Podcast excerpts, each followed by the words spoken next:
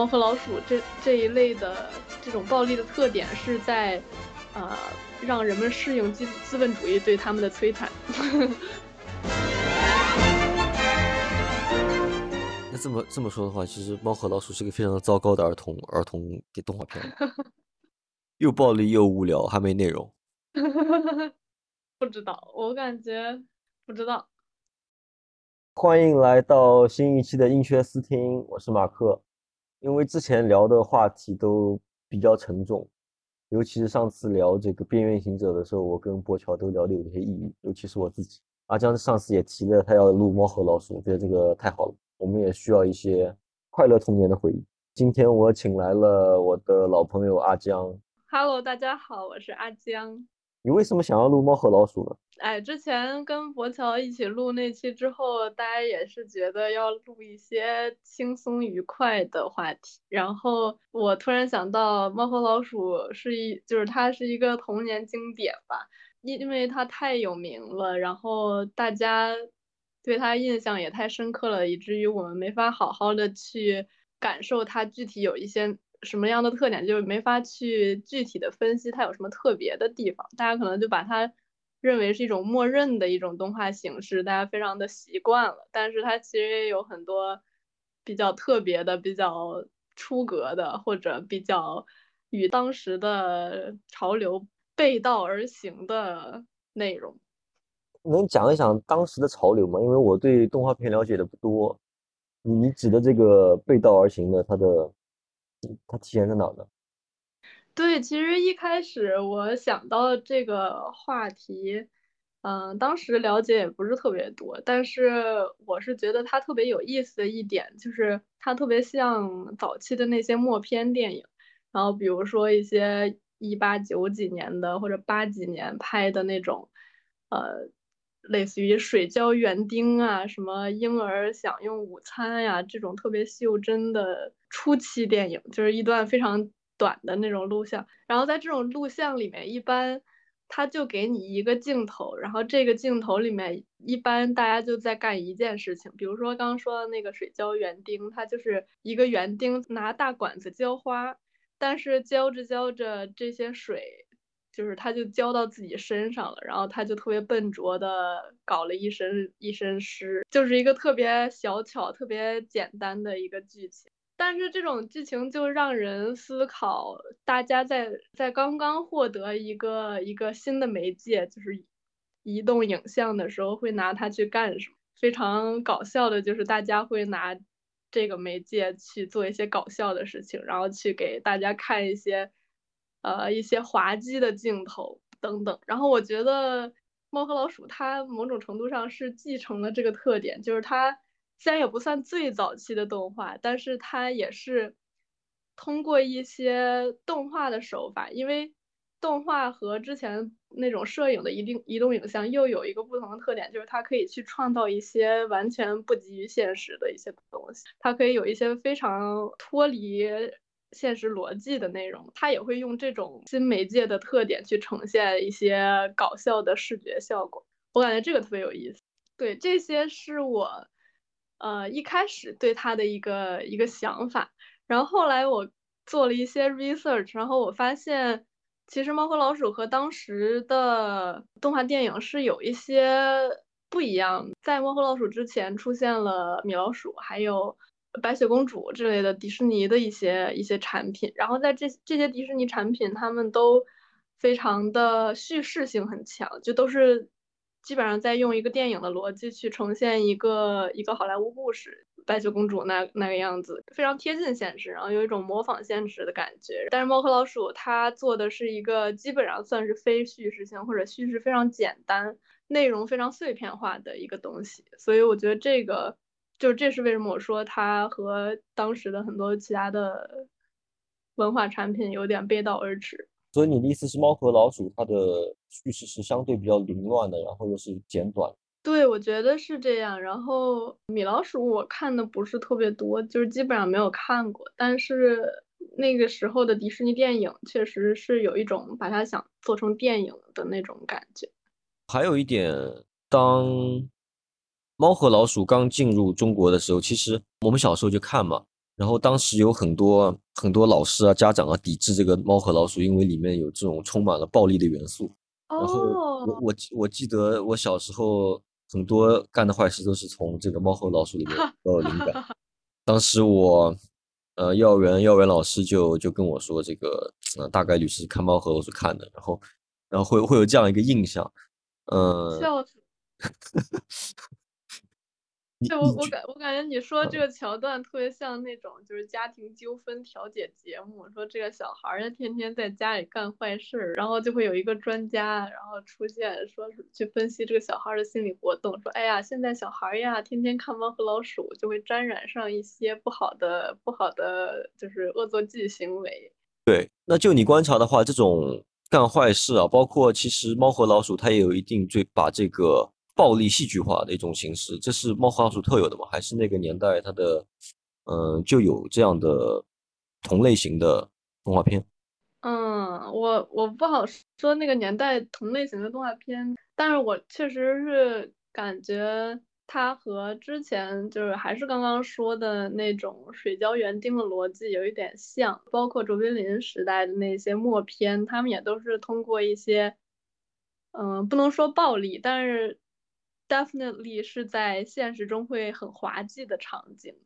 来去体现一个笑点。先不说暴力的话，他经常会就是卓别林也好，然后另外一个人忘了叫什么了也好，通过一个人，比如说他在工厂工作，但是他跟这些机器之间他没法完全很好的 handle 这些机器，然后就会被这些机器带走他的帽子啊，或者被机器的什么臂杆绊了一跤啊之类的这种。非常简单的人类早期驯服机器珍贵影像的这种类似的内容，然后感觉就是就都是看一个人，然后出一出丑，就是出出出现一些滑稽的行为，感觉这个逻辑是在猫和老鼠里面继续延续的，但是它延续的性质就是确实暴力的内容会。增加很多，以至于西方的一些评论家，比比如说 Horkheimer and Adorno，就是这两个人，他们认为这是，呃，猫和老鼠这这一类的这种暴力的特点是在，呃，让人们适应资资本主义对他们的摧残。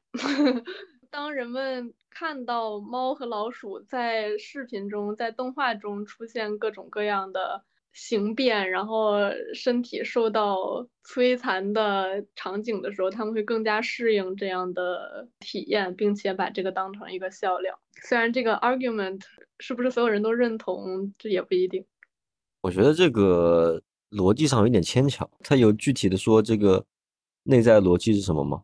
还是这是他的就是他的一个灵感，一个一个观察，或者他的一个洞见？他这个 argument 它有两个 layer，一个是说。资本主义在让大家适应，就是这种这种 cartoon violence 动画里面的暴力，让大家适应了资本主义生产，就是它本身的那些暴力。然后另一个 layer 是他他们认为卡通本来是可以让大家超越资本主义现实的，它可以表现很多超越现实的东西。但是在猫和老鼠那个时代。有很多作品就是尝试去模仿电影，尝试去规避卡通的这种超越性，或者尝试去规训卡通的这一种破坏性，或者说它的反抗的可能，就是去驯服卡通超越现实的那一部分。啊，他的论点是。呃，我们只只从他的观点来看啊，他他举的例子是，好像同时代的这个卡通片，它有很多是用这个卡通形象描述一些真实的可能社会上的斗争，还有是讲一些实际的实际的寓言故事。在那个时代，很多很多卡通变得 mediocre 了，变得平庸，变得适应了电影现实还有理智主义的枷锁，大概是这个意思。然后他说这个是跟当时米老鼠就明星化同一个时候，因为米老鼠刚一开始他是觉得米老鼠有很多超越现实、有很多想象力的内容，但是后来它变成了一个明星产品之后，它需要维护这个明星形象，以至于迪士尼的类似产品都要就都非常的端着，非常的符合那种资本主义对人们的期许和符合中产阶级的小资梦想。对，就是光从卡通这种艺术形式本身的这个特点来说，它是，呃，它是可以充满想象力的，它是可以超越物理规则、理性的限制，它是可以超越现实的。但是在权力的规训下面，它变成了，还是回到了一种特定的、既有的、符合资本主义对于人民群众的理想生活方式的一个规训。对，所以我是感觉从他这两个人的论断里面。如果套用到猫和老鼠上的话，他可能各自保留了一半。一方面，他们确实表现了一些超越现实的一些，比如说他们的身体可以变成各种各样的形状，变成什么地毯、楼梯上的地毯的形状，或者花瓶的形状，或者等等。但是它仍然是一个使用暴力去让大家适应肢体暴力的一个一个内容，所以。如果把这个套到这个上面的话，可能就是有这两个方面吧。这个就是既有它顺应当时动画或者资本主义期许的一些方面，又有一些它超越了迪士尼那些动画明星的。但 anyway，你刚刚提到就是家长和老师在《猫和老鼠》先被引进的时候会比较担心它。里面的暴力元素，我感觉同样的论调在后来的《喜羊羊与灰太狼》里面，嗯，出现过。因为可能《喜羊羊灰太狼》里面的剧情稍微复杂一点，但是它里面也会有一些，比如说把小羊绑在树上啊，或者一些，呃，把小羊准备炖了吃了之类的，或者呃红太狼殴打灰太狼的场景。我也看到过类似的评论，说就是在教唆小朋友们。哦，对，我也看过同样的论断，说这是在教唆小朋友们进行一些比较暴力的恶作剧。我之所以想到这个，是因为之前这个可能是在一个新闻里面看过的，是几个小朋友模仿《喜羊羊与灰太狼》里面的情景，然后孤立另外一个小朋友，就是上新闻了，然后当时引起了一些比较负面的讨论。或同时期的我们小时候看什么奥特曼啊，也会引发这样的，会引发这样的这个一些一些问题跟讨论。对，是的，嗯，你个人是怎么看这个这个问题的？我感觉这个牵扯到一个问题，就是 Horkheimer and Adorno 是坚信的认为，就是人们 consume 人们观看的文化产品会影响大家的认知，会影响大家的行为，甚至。我觉得取决于你多认同这个观点，人们会不会被他们观看的电视、电视、电影、动画，甚至玩的游戏去影响自己的行为，有多多大程度会被影响？然后可能尤其是对于小朋友，嗯，我觉得还是很大的。嗯，有一说一，就是有些恶作剧，我是真的只能在只能在猫和老老鼠上才能学得到，因为身边没有 没有这种例子。尤其对于小孩来说，他其实。他看不到呃所谓的这个剧情上的价值观，包括他的这个真正的这个呃成熟的文艺作品，它背后的寓意和他的思想，但是他完全有能力模仿它里面的行为。嗯，确实，尤其是五岁以下，我不知道具体的岁数，但是在一些认知还在形成的过程中，小朋友是通过模仿去去学习周围的行为的。对他们的成长是很大一部分是通过他们看到的。东西，然后去模仿他们看到的事情，然后这个 argument 就是这个论调发展到一个极端，就是还有一些人会认为，比如说你去玩第一第一人称第一视角的射击游戏，然后会不会引发对其他人开枪的欲望，或者会不会引发通过杀人获得快感的奖，就是通过这种奖励机制获得想要去杀人的欲望。我个人认为是有一些关联的，至少它让这个行为变得更可接受一点，更更常态化一点。因为这个话题在在美国其实一直有讨论，就从可能从九十年代的时候开始出现有暴力游戏，就是那时候的这个，嗯，你应该不知道叫 Doom 对吧？他他。就非常血腥暴力，就是比较早期的用枪，biu biu biu 就把这个人打打残啊，然后这个胳膊飞掉啊，这种血肉横飞的场面。再到呃再近一点的，呃，这种 GTA 系列啊，美国一直在讨论这个问题，就该不该呃禁止或者限制或者是控制这一类的游戏作品。嗯，我认为相关性还是非常大的，因为就我的观察来说，就大多数的美国的青少年他玩的最多的可能就是这一类的射击游戏，不像中国青少年都是玩摩尔庄园的。啊，开个 玩看年龄看年龄层。反正我我的小时候是玩摩尔庄园的。我认为这些游戏，尤其是像有跟跟在美国跟这种军事题材有有有相关呃相关性的哦一些游戏，它其实是在传达一些呃传达一个最基本的观念嘛，就是战争是常态化的，是存在的，嗯它嗯，是一个存在的东西。作为从小呃耳濡目染去接触这类东西的人群而言，他们会更加能够接受这么一个现实。嗯，我觉得你说的有一定的道理，它肯定跟政治宣传是有关系的，因为我记得之前有一我我不知道是哪个游戏，但是那个游戏是 set 在中东的，然后它的它甚至取景非常高度还原了当地的样貌，以至于有一个 meme，有一个有个梗图，就是一个阿富汗人，然后在玩这个游戏的时候说。就跟他的队友说，我们我们可以抄这个近道，然后从这块可以更就是更好的躲避什么什么。他的队友问他你怎么知道的？然后阿富汗人说，我之前住在那儿。就是这个 meme 显就是显显然非常的地域笑话，就是就是以至于它不一定是一件好笑的事情。但是 anyway，我是想说，就是这种游戏确实跟美国当时的一些政治政治立场和他们的政治行动、战争行动是脱不开关系的。但是我不太同意你刚刚说的，它是让大家把战争常态化。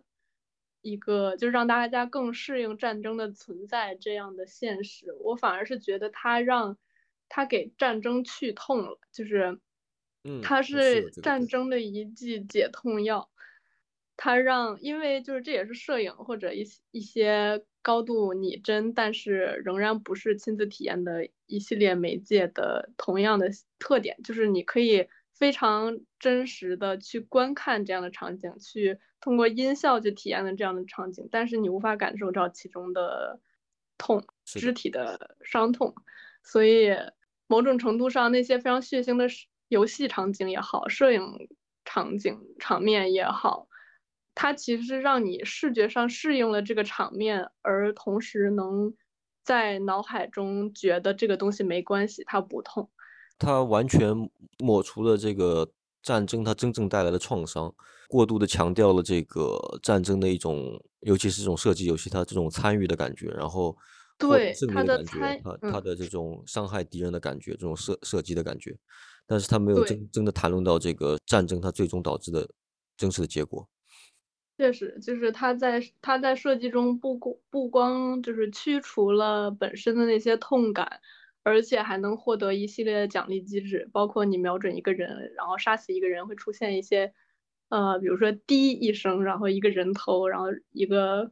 某一个小符号出现，然后你上面人头数加一，然后就一些，然后甚至你可能获得获得一些金钱，可以买更好的装备等等。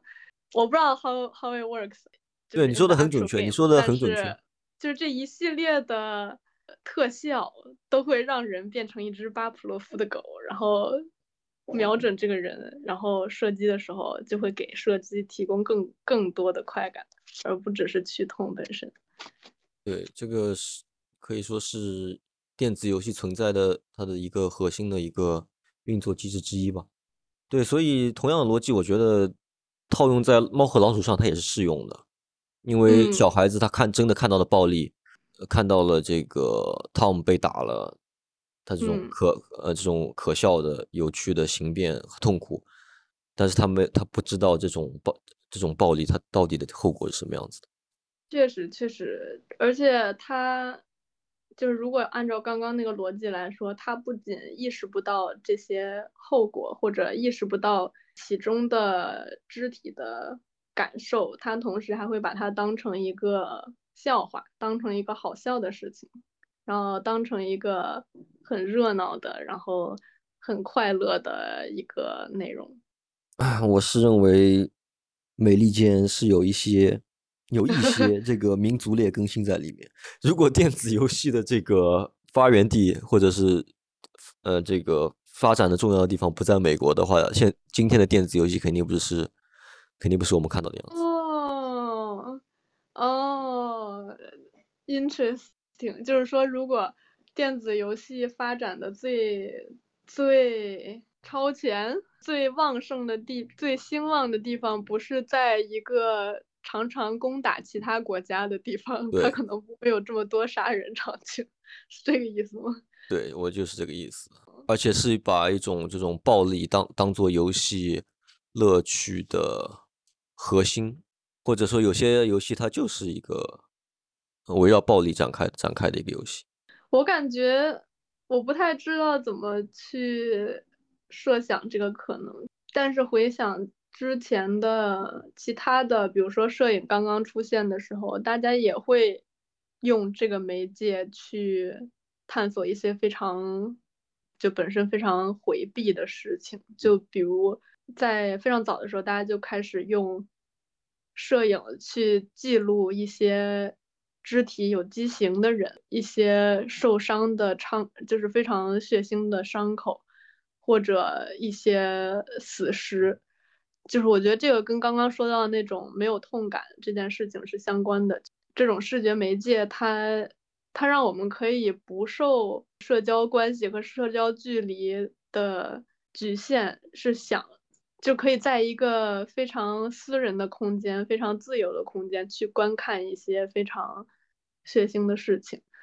对，同样的逻辑可以应用到 pornography 上。对对，所以我是觉得，可能这种一旦我们获得了这种可以在其他的空空间去看一个将死之人的能力的时候，可能就会可能就会去消费这种体验，因为我又想到，就在很早的时候。一些中世纪啊，或者中国古代的一些酷刑，然后是有一些统治者，他们是去会很享受观看这种酷刑的，因为在他们当时的那个环境或者他们的眼里，他们可能就就会把周围的一切空间都当成是一个自由的空间，对他们来说，对面那个正在被施加酷刑的人，本来跟他就没有什么社交制衡，就比如说，当今我们现在去看一个。正在挣扎的要要死了的人，我们可能会觉得我跟他是有一定的关系的，我可能不能看着他死，或者我可能不不应该再去对他加害，或者当对面有一些不太方便的就是场景的时候，就是你可能会觉得我要回避，不然那个人看到我在看他会很尴尬。但是如果是在之前说那种统治者有非常。就是非常至高的权利的时候，他不会觉得这是一个，他会觉得对对面这个人就是一个，就在放电影，对他会可能会觉得就是一个物品。Anyway，我是觉得是不是人在能把对面当成一个物品的时候，就是会去观看一些类似的极端的场景。他可以体验它，但又不要付出真实的代价。他也不用真的体验那个比较恶心的或者是不适的感觉。确实。啊，我们能不能 把这个话题往一个比较光明、比较快乐的方向引引？说好再说猫和老鼠是快乐的。对啊，这个猫和老鼠怎么聊起来不快乐呢？天呐，那可能就是嘉宾和主持人个人的问题了。嗯，我觉得是的，我可能要占百分之七十的问题。那你觉得猫和老鼠它除了暴力之外，它传有没有传递一些核心的价值观呢？我感觉继续说又是一些非常负面的东西。啊，我觉得它没有主动想要传达的价值观，反而我觉得它的展现非常的后现代，非常的碎片化。比如说，他会引用一些好莱坞西部片的桥段，比如说汤姆穿着一个大牛仔装，戴着一个大牛仔帽，然后非常拽的走向一个肤白貌美的美女猫，面前，然后抽一根雪茄，说一句哈里。他会去 copy 一些非常老套的好莱坞桥段，然后我感觉这种行为它本身就是一种在碎片化一些价值观的行为。不知道这个对你来说是不是 make sense？就是他他在 copy 这个这个这个桥段的同时，本身就是一种对这个桥段的反思和嘲讽，然后把这个桥段从。这种西部故事本身的那种高尚宏伟幻影之下，拉到了一个搞笑的对屌丝猫身上，这个就很后现代了，就对，所以我觉得他他本身是没有什么 consistent 的价值观的。他确实很碎片化，他的每每一集的主题，他所用的元素，呃，他所影射的文化，它是多种多样，嗯，后。最终把它带向了一个虚无的、搞笑的、呃讽刺的一个一个结尾，作为一个结果是这样的。所以说，这个后现代其实它就是一个文化的粉碎机啊，嗯，或者是旧有的文化的一个粉碎机。嗯，不过同时我也看到过，就是一些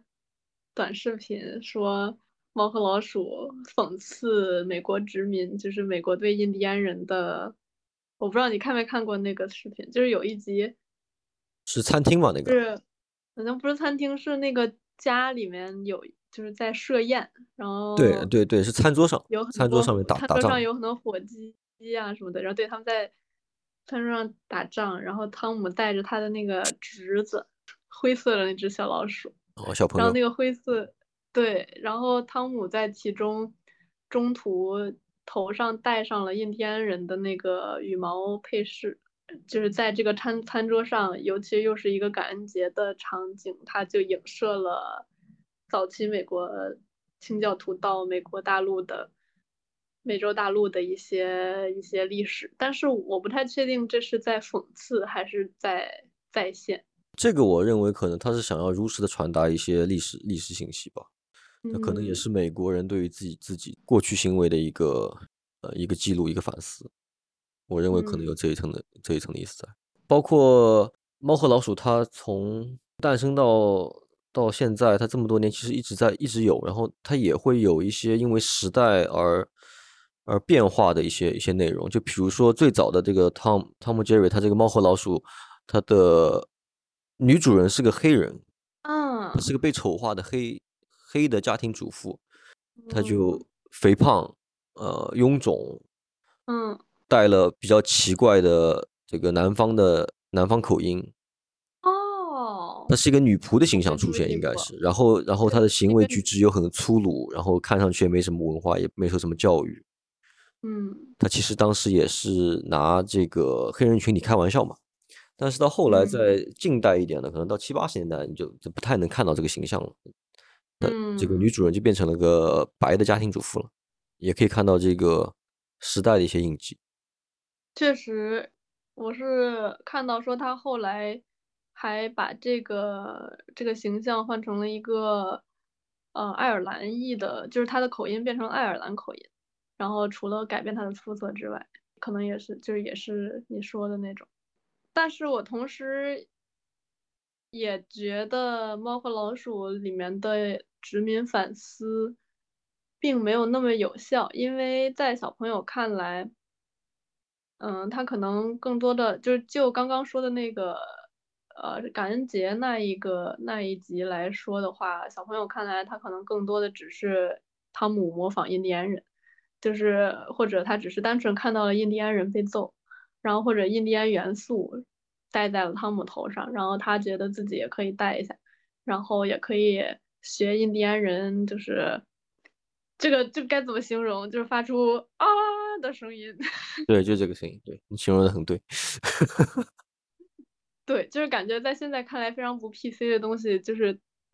就是感觉他当时想要尝试反思的东西，在现在看来仍然不是很 PC。对，好像这个啦啦啦这个东西，我也是从猫和老鼠学的。哦。那只会从那个渠道学呀。那时候小孩子。有多少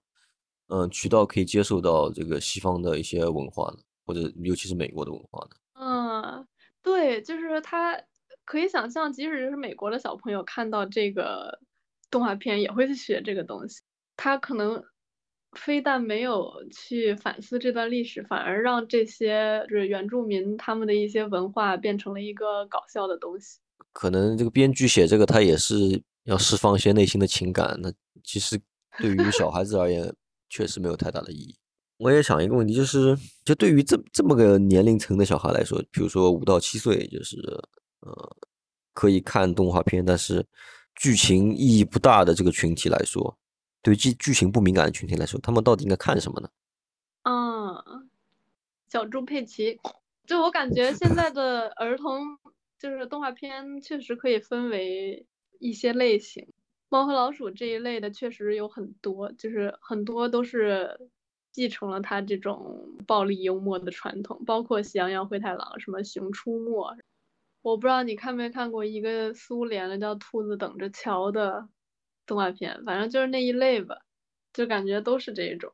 就是同时第二类还可以是，比如说像。一些剧情比较强的，什么《西游记》呀，什么《哪吒传奇》呀，这种，就是虽然就这这可能就是暴露年龄了，就是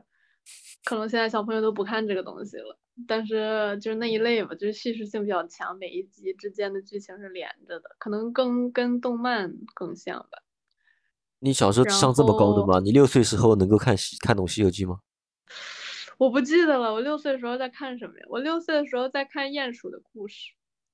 我觉得《鼹鼠故事》很好，我觉得《鼹鼠故事》跟小猪佩奇比较比较像，它是一些也是那些不按剧情节发展的，但是就是它内容比较 mild 的一些，就没有什么暴力内容，然后也比较童真。那小朋友他如果要想看的话，他怎么才能体会到这个戏剧化呢？体会到这个快乐呢？或者想要看？我记得我小时候还是很喜欢看鼹鼠的故事的。为什么呢？我感觉鼹鼠长得挺丑的呀。但是我感觉现在想想很难描述当时在看什么。但是我觉得有几个特点是它的，它的画面非常丰富。所以其实有很多事情可以看，就是它全都是水彩画的一些非常甚至有点 Art Deco 的那种风格的画面，然后它本身挺繁复的，然后另外也有一些非常有创意的内容，比如说鼹鼠把一个火柴盒变成一个小汽车，鼹鼠去工厂里面，就是通过那些工厂。对它的全身扫描，然后获得了一个复制鼹鼠玩具，就是跟它自己长得一样的东西，就是它的内容比较比较有想象力，然后小朋友看起来也是觉得好玩的感觉。对，想象力的东西给我忘了。那这么这么说的话，其实《猫和老鼠》是个非常糟糕的儿童儿童的动画片，又暴力又无聊，还没内容。不知道，我感觉。不知道，就确实可以说它不是非常的，它对塑造小朋友的价值可能不是特别有帮助吧。或者作为一个体验来说，也其实也也比较一般吧。呀，我感觉它特别顺应当下或者九十年代后期的那种消费主义的快乐，就是非常 standardized，非常的流水线式的。对流水线式的笑点，就是其实你获得的都是那种感官刺激，然后汤姆摔了一跤，然后发出了一个搞笑的声音，然后你觉得好笑，但其实非常的快消。对，也比较低俗。但是 Tom and Jerry 它它还是有一些高雅元素的，比如说交响乐。我感觉中国很多小朋友对交响乐的初步认知都是猫和老鼠。所以这个就可以完全体现出这个艺术艺术品的价值水准的高低了。就很少有小朋友说我因为小时候看了《猫和老鼠》，我以后要去画卡通。哦。但是会有人说，嗯，我听了里面交响乐，所以我要去学个交响乐，或者我要学音乐，对吧？还真是。我我不认为谁谁学卡通是因为看了《猫和老鼠 》，打死我也不信。啊，确实。而且感觉，如果你要申请一个艺术院校的卡通系，就是卡通系的话，他可能会希望你知道更小众一些的作品吧，就是希望你对卡通有一些更深刻的见解吧。对，要是哪个哪个人去去写一篇文书说卡通对我的影响，他通篇占百分之五六十都在写猫和老鼠的话，我觉得这个人就死翘翘了。对，感觉我觉得还可以再说一下，就是现在的卡通创作，就是新的卡通突破都是在力求三 D，然后建模的逼真，就是也是在脱离脱离卡通的本质。对，也可以从申请卡通学院联系过去。那阿江，你觉得现在的卡通学院的话，呃，他们会期待大家去多了解一下什么样的卡通作品？就我，我感觉现在的好莱坞和和迪士尼的电影、动画电影都在都在炫技，就是炫技的比较多，然后感觉都是在建模上或者三 D 效果上面尝试去达到一些更就是更逼真的效果吧，包括比如说之前什么。疯狂动物城里面那些狐狸毛发、兔子毛发的质感，就是我记得当时很多人吹这个东西。对，但是这么想的话，其实它还是脱离了一开始最开始我们提到的 Horkheimer、Adorno 他们的想法，就是觉得卡通应该是能超越现实、有超越现实能力的一个艺术媒介。这么看来的话，其实现在在做的还是想去更逼真的模仿现实。卡通其实呃先天就有这个得天独厚的优势嘛，它完全可以从零开始构建。不行，你跟我录一期阿基拉吧。什么？你跟我录一期阿基拉吧，就可以稍微改变一下你对卡通的这个门类的一些看法。哦，我看过阿基拉。你看过吗？我看看过，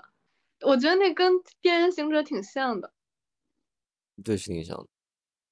对，我感觉有一类那样的作品。那我们再聊回《猫和老鼠》本身，《猫和老鼠》作为一个土生土长的这个美国的作品，它来到国内的时候为什么能够这么火呢？它是适应了市场哪些需求，或者是当时大众哪一些心理吗？确实，感觉《猫和老鼠》确实是一个蕴含了很多美国社会文化的作品。其实我小时候在看《猫和老鼠》的时候，有很多。点是我不太理解的。现在想想的话，比如说我们刚刚聊到那个感恩节那一期，就是当时那集里面是有一个特别长的餐桌，然后餐桌上面铺着白色的桌布，然后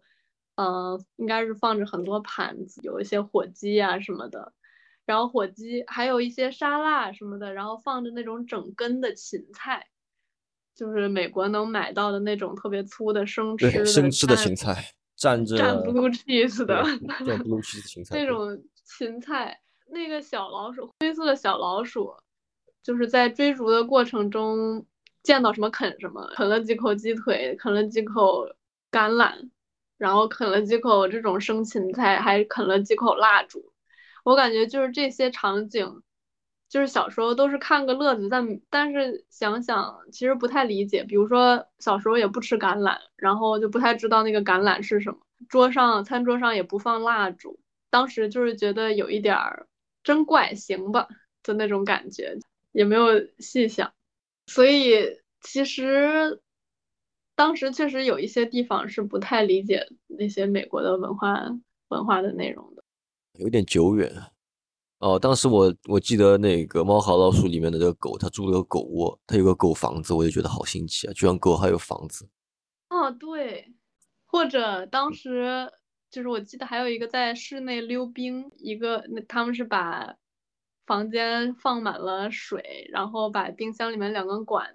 弄出来，然后把房间弄成了一个溜冰场，然后当时首先是感叹他们好浪费水啊。感觉就是去浪费浪费水，其实在美国不是一个被大家在意的概念。然后同时，汤姆他们追逐的时候摔进了储物间，然后出来的时候身穿穿上了一堆滑雪还滑冰的一些配件，然后感觉这也特别的中美国中产，就是家里会有一个储物间专门放户外活动的一些装备，感觉就是当时就觉得他们家东西真多，东西还挺齐全。这个也是非常美国的，就车库里面堆杂物。对，而且，呃，还有印象比较深的是他们的这个肢体肢体语言也非常奇怪，他们表达情绪、沟通的肢体语言跟我们非常不一样。比如呢？就比如说他们生气的时候，想要把这个双手抱拳叉腰。哦，对，对。然后刚刚说那个女仆形象，因为大家只能看到她的两个腿，然后有的时候。会，比如说汤姆和杰瑞被他发现了，他他会用一只脚，然后不停的点地，就是拍打地面，然后这个这个动作我也很印象深刻，因为当时没见过有人做这个动作。对，他是其实表达了一种找你算账的意思吗？呀，应该是这个意思吧。对，甚至有点威胁的意思在里面。现实中的美国人，你见过他们做过这个动作吗？来表达这种情绪？好像没有。但我也没有那么激怒过谁，但是我我是见过，就比如说耸肩这种动作，确实是见人就是见到过的，但是在国内不太会做。Anyway，就是这些比较，感觉就是在国内传播的时候，确实有一些这样的问题，可能本地的观众没有那么有一些有一些部分不太理解，或者不太知道是怎么回事儿。我感觉有一个很很有趣的现象，就是有一段时间网上狂转一些方言配音版的《猫和老鼠》，就是它不仅给本来没有对白的场景添加了对白，还把它其中的很多概念本土化了。嗯，行吧，那我们就聊到这儿。可以。